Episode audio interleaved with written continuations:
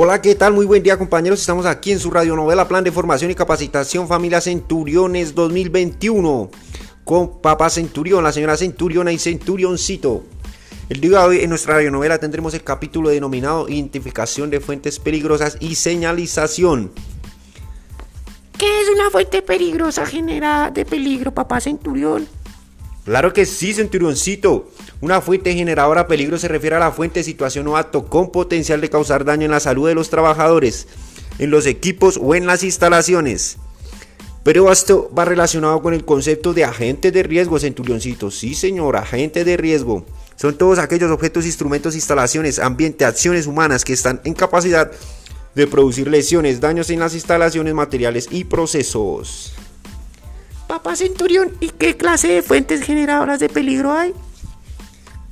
Claro que sí, cinturoncito. Vamos a ver, son los agentes de riesgo físico, como ruido, iluminación, temperaturas extremas, agentes de riesgo químico, contacto con sustancias irritantes, inhalaciones de gases y vapores, agentes de riesgo mecánicos, partes en movimiento, superficies o herramientas cortantes, agentes de riesgo eléctrico, contacto con máquinas sin conexión a tierra o con sistemas energizados, agente de riesgo físico, químico, incendios, explosiones, agente de riesgo público, imprudencia en vías, delincuencia, agente de riesgo biológico, contacto de líquidos corporales, inhalación de virus, agente de riesgo musculoesquelético, carga física, dinámica, movimientos repetitivos, posturas prolongadas, agentes de riesgo psicosociales, algo, altos ritmos de trabajo, supervisión estricta, conflictos interpersonales, acoso laboral, agentes ambientales, acumulación de basuras, disposición de aguas contaminadas, emisiones ambientales.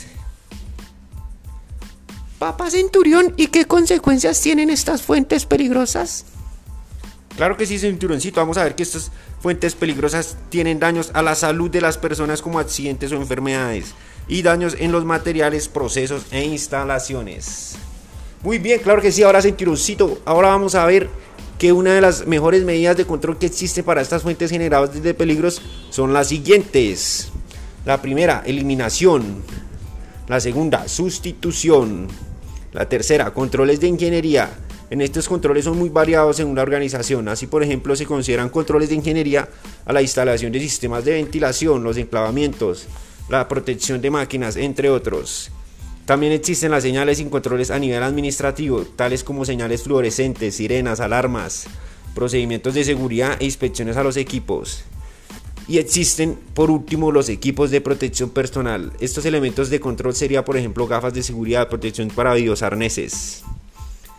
Papá Centurión, ¿y cómo se puede señalizar un peligro? Claro que sí, Centurioncito. En Colombia se hace siguiendo la norma NTC 1461, que define lo siguiente.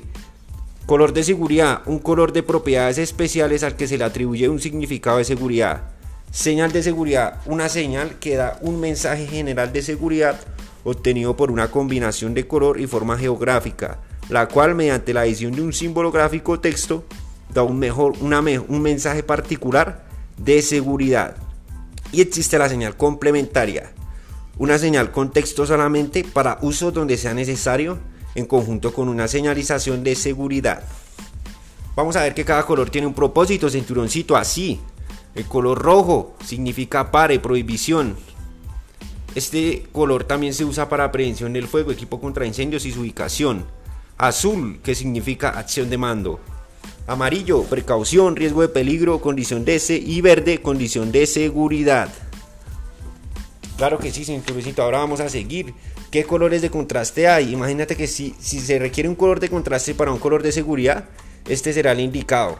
Rojo, con contraste con el blanco, azul, contraste con el blanco, amarillo, contraste con el negro y verde, contraste con el blanco. El color de contraste para blanco será negro y para negro será blanco.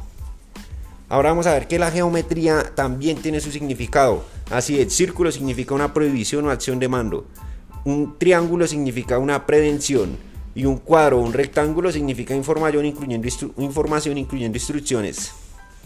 Entonces, de acuerdo con lo que te acaba de decir Centurioncito, ¿cuáles son, cuáles pueden ser las señales de seguridad, Centurioncito? Señales de, señales de prohibición. Se recomienda que el color rojo cubra menos del 35% del área de la señal con fondo blanco. Señales de acción de mando. Señales de prevención. Señales de información. En conclusión, la, la cadena es fuente generadora, acto o situa- y situaciones inseguras que causan una consecuencia. Muy bien, cinturoncito, claro que sí, esa es la fuente generadora. Hay una fuente generadora, un acto, situación inseguro y por último hay una consecuencia. Muy bien, cinturoncito, has pasado la evaluación, la cual también pasaremos a todo el personal y toda la familia centuriona de la mejor seguridad, familia Centuriones de Colombia. Ellos diligenciarán la encuesta de forma virtual en su equipo móvil o en el del supervisor. Claro que sí, señores. Espero les haya gustado este capítulo de su radio novela Plan de Formación y Capacitación 2021 Centuriones de Colombia.